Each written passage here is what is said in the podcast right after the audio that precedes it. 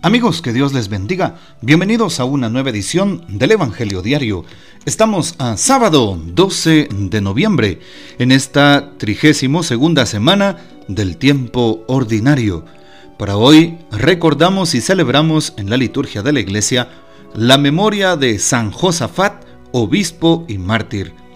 San Josafat nace en la iglesia ortodoxa en el año de 1580 como bien sabemos, la Iglesia Ortodoxa es la Iglesia Católica Oriental. Nosotros somos la Iglesia Católica Occidental. Pero eh, pues en el año 1050 hubo una separación entre Iglesia Católica Oriental y Iglesia Católica Occidental. Pero muy pronto se une a la Iglesia de Ucrania ligada con Roma. Aunque él nace en la Iglesia Ortodoxa, se une prontamente en Ucrania a la Iglesia ligada con Roma, es decir, a nuestra iglesia occidental. En 1607, consagrado como obispo de Polotsk, se entrega sin reservas al servicio de su pueblo. El éxito de sus trabajos apostólicos provoca contrariedades por parte de los enemigos de la Iglesia Católica. Muere asesinado en el año 1623. El Papa Juan Pablo II declaró a San Josafat patrono de los que trabajan por la unión de los cristianos.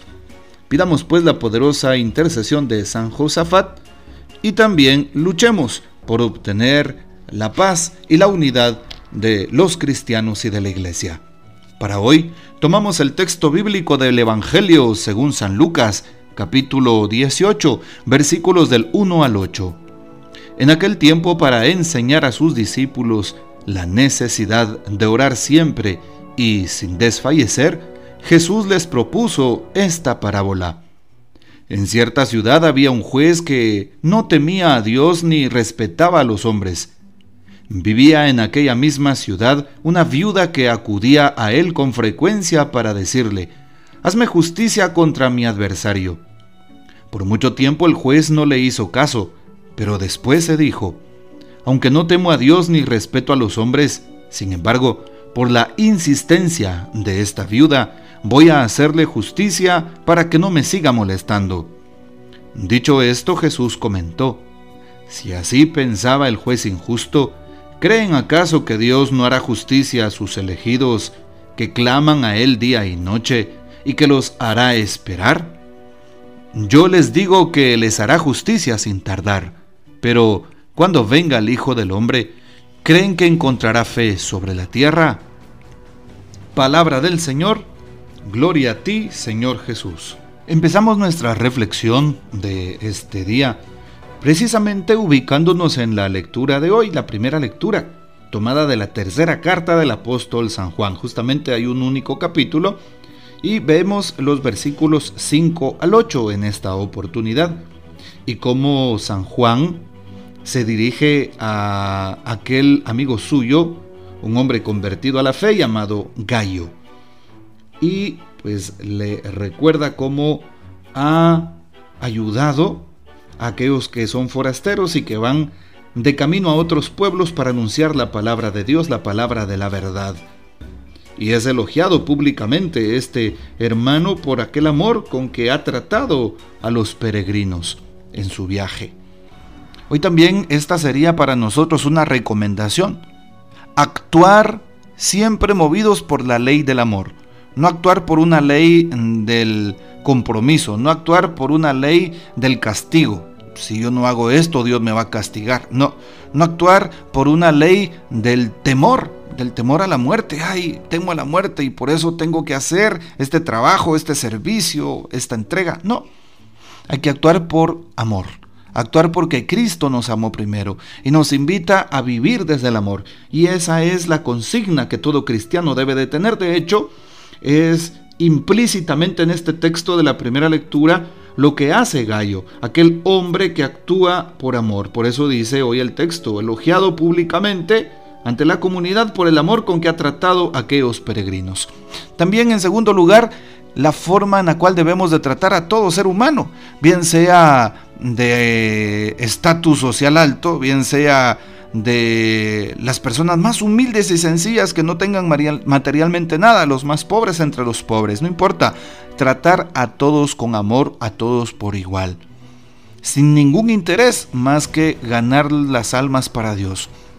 Y finalmente, tratar con esa misma dignidad, con ese mismo amor, sobre todo aquellos que son peregrinos por este mundo, aquellos que son migrantes, aquellos que son refugiados, aquellos que son desplazados, aquellos que son huérfanos o viudas y que no tienen dónde pernoctar, qué comer, con qué vestirse. Ya lo dice eh, San Mateo 6:31, busca primero el reino y su justicia, lo demás se te dará por añadidura.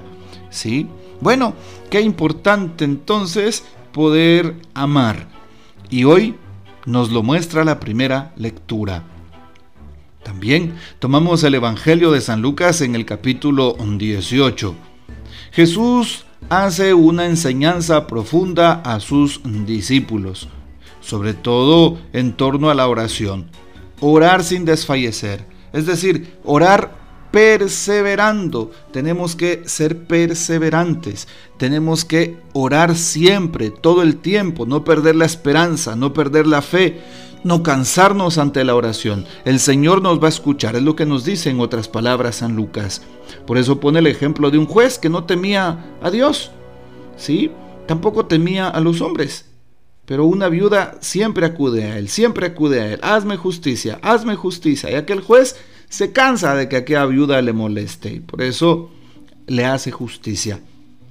Claro, Dios no se cansa de sus hijos, no se cansa de nuestras oraciones, no se cansa de nuestras súplicas y peticiones, sino Él nos atiende por amor, atiende nuestras súplicas por amor y no por el simple hecho de sentirse acosado, como dice hoy la lectura del Evangelio. Aquel juez se siente acosado por la viuda, por la mujer y por eso decide hacerle justicia, porque no le deja tranquilo. Para Dios nosotros no le acosamos, para Dios nosotros eh, somos vistos como sus hijos con necesidad y por eso Dios se preocupa y nos provee, nos bendice y está a nuestro lado. Y por eso es importante saber que Dios nos hará justicia.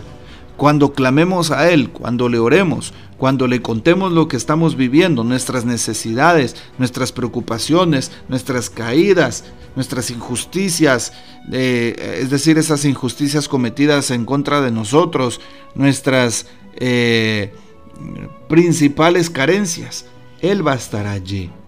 Él hará justicia, sobre todo a los que clamamos día y noche, dice el Evangelio de hoy.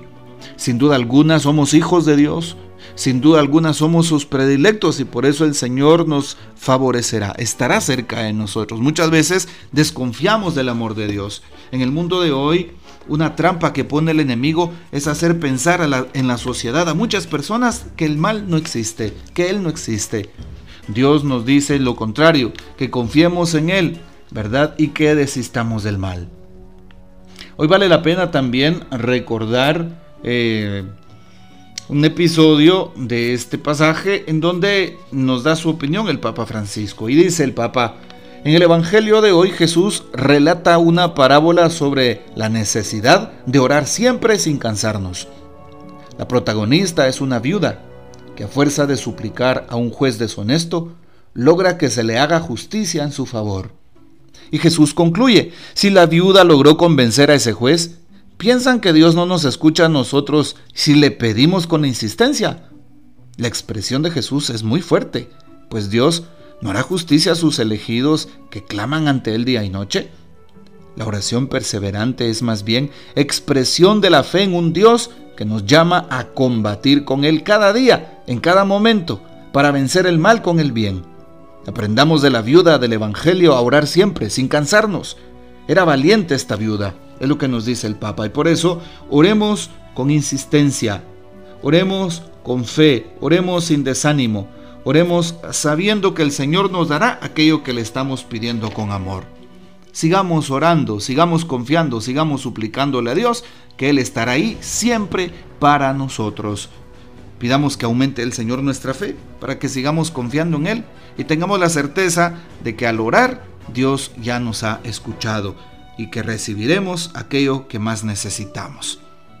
Que el Señor nos bendiga, que María Santísima nos guarde y que gocemos de la fiel custodia de San José. Les invito también para que den una oración hoy a Dios, pues tengo de 40 a 45 jóvenes líderes de las comunidades, aldeas y grupos de mi parroquia, que son los encargados de los grupos juveniles.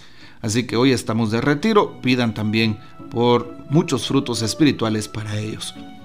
Y la bendición de Dios Todopoderoso, Padre, Hijo y Espíritu Santo descienda sobre ustedes y permanezca para siempre.